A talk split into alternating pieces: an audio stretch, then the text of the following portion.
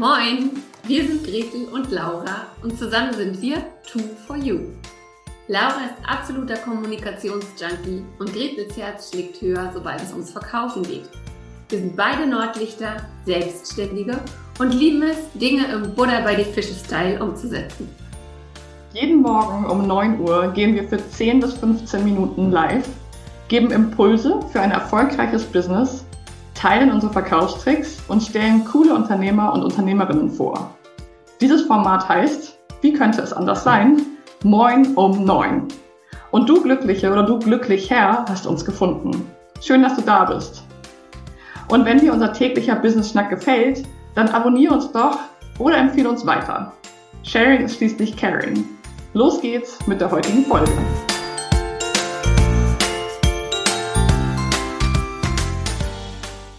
Moin um neun. Willkommen zu einer weiteren Folge des Business Schnacks von Laura und Gretel.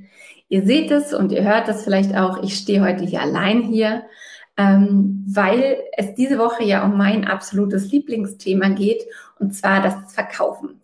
Und wir haben uns jetzt schon einige Sachen angeguckt und ich möchte euch aber für eines der The Kernthemen im Verkaufen ähm, noch sensibilisieren, bevor die Woche sozusagen vorbei ist.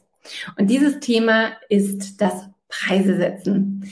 Ihr wisst es vielleicht oder ihr ahnt es ähm, zumindest, Preise setzen ist jetzt nichts, was man innerhalb von zehn Minuten sich einmal anhört und dann hat man eine konsistente, konsistente Preisstrategie. Aber ich kann euch ein paar Tipps geben oder so ein paar Denkanstöße, damit ihr schon mal merkt, okay, hm, in die Richtung sollte ich denken oder vielleicht, hey, das ist ein Denkfehler, den ich ähm, hatte, bei dem ich mich ertappt fühle und äh, da gehe ich einfach noch mal tiefer rein. Stellt euch Folgendes vor. Ihr geht in den Supermarkt, in die Süßigkeitenabteilung, wohin auch sonst. Ihr seht das Regal mit den Schokoladen und ihr seht dort Schokoladen im Wert von 39 Cent bis zu 5 Euro die 100 Gramm Tafel Schokolade. Am Ende des Tages ist in jeder Schokolade so in etwa das Gleiche drin. Kakao, Kakaobutter, Zucker. Aber A, sind die vielleicht auf unterschiedliche Art und Weise hergestellt, veredelt, verfeinert. B sind vielleicht noch ganz exquisite Zusatzstoffe drin. Und C haben die einen einfach Geld und Muße für Marketing und die anderen nicht. Denn was wir ganz klar sagen können, ist, dass die Schokolade, die zehnmal so viel kostet wie die günstige, nicht unbedingt zehnmal so geil ist wie die günstige. Aber es gibt genug Leute, die loslaufen und die sagen, ich muss jetzt diese 5 Euro Schokolade kaufen, weil die 50 Cent Schokolade mir nichts taugt. Ihr seht also, der Preis kommuniziert was, was über das Produkt an sich hinausgeht. Vielleicht kennt ihr auch den Spruch, was nichts kostet, ist nichts wert. Das heißt, für was, wofür ich ähm, mich nicht doll strecken muss, was ich einfach so bekomme, was ähm, ja, wo, wo ich gar nicht drüber nachdenken muss, ob ich das mir kaufen, leisten kann oder ähm, möchte.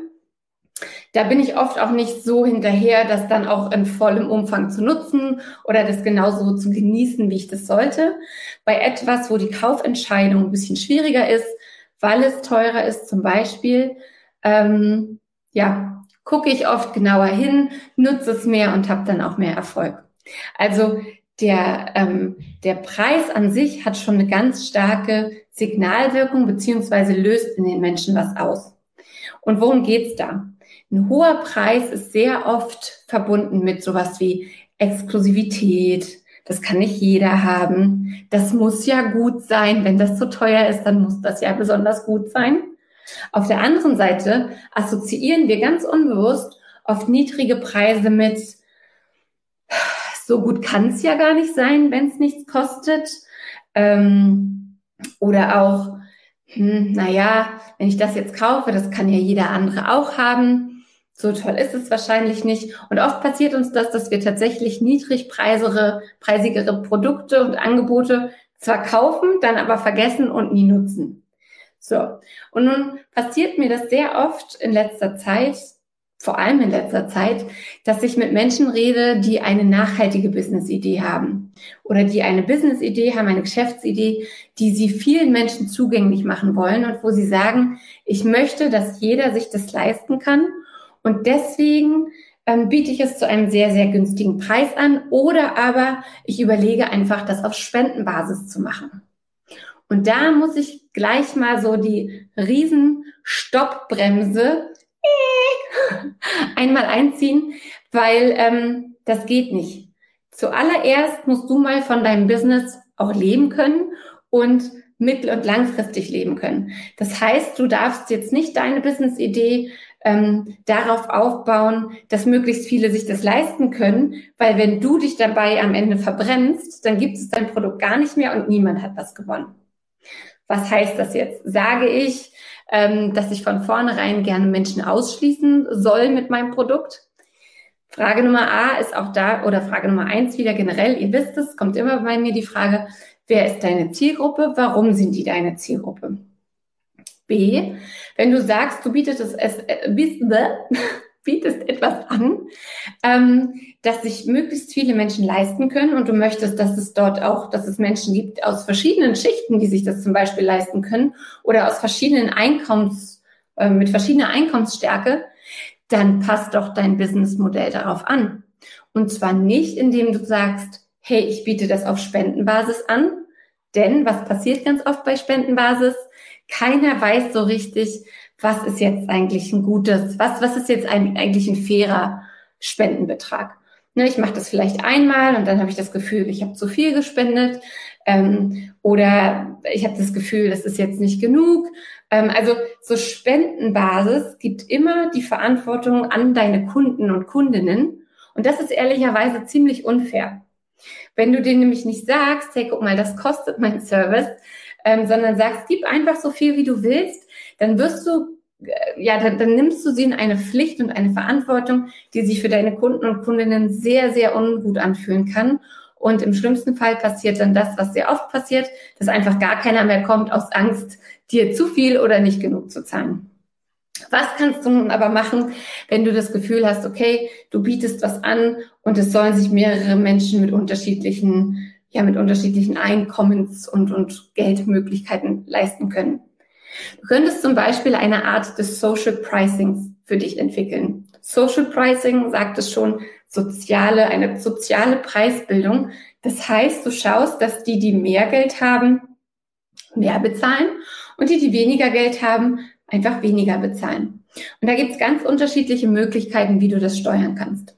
Du könntest zum Beispiel sagen, ähm, wenn es jetzt eine Mitgliedschaft ist, zum Beispiel eine Monats-, eine Jahresmitgliedschaft oder was auch immer, könntest du zum Beispiel deinen ähm, regulär zahlenden Mitgliedern anbieten, ähm, einen Aufpreis zu zahlen, um einem anderen, einer anderen Person die Mitgliedschaft zu ermöglichen. Immer transparent, immer erklären, worum es geht und warum du das gerne möchtest und ähm, du sorgst quasi dafür, dass jemand, der sich das leisten kann, gute Karma-Punkte sammelt, indem er oder sie jemand anderem auch die Arbeit mit dir ermöglicht, obwohl es vielleicht sonst nicht möglich gewesen wäre. Du kannst immer auch sowas wie Rabatte einführen. Ein Studentenrabatt, ein Seniorenrabatt, ähm, ein Rabatt für Alleinerziehende. Also du kannst von vornherein auch sagen, Menschen, die nicht so viel Geld äh, zur Verfügung haben, ähm, die sollen sich bei dir melden und dann findet ihr gemeinsam eine Lösung. Also du siehst, da ähm, stellst du zwar in Aussicht, dass es eine Art soziales Pricing gibt und dass du auch ähm, ja, dass du offen dafür bist, ähm, deine Preise anzufa äh, anzufassen und anzupassen. Aber es muss auch proaktiv was von der anderen Seite kommen. Das ist mein Staubsauger. Und es muss auch, es muss einfach auch ähm, ja, es ist so ein bisschen, dass die Verantwortung geteilt wird zwischen, zwischen beiden Seiten. Also Social Pricing, einerseits zum Beispiel, indem du sagst, bestimmte Gruppen ähm, müssen weniger bezahlen bei dir oder dass du sagst, man kann, ähm, also die, die mehr Geld haben, finanzieren vielleicht die, die nicht so viel Geld haben, einfach mit. Du kannst auch generell zum Beispiel sagen, mal angenommen, du bist Coach oder Berater, dann kannst du natürlich auch sowas sagen wie, hey, einmal im Quartal, einmal im Monat, wie auch immer, mache ich einfach einen Pro Bono-Fall und ähm, oder gib jemand einem Stip jemandem ein Stipendium.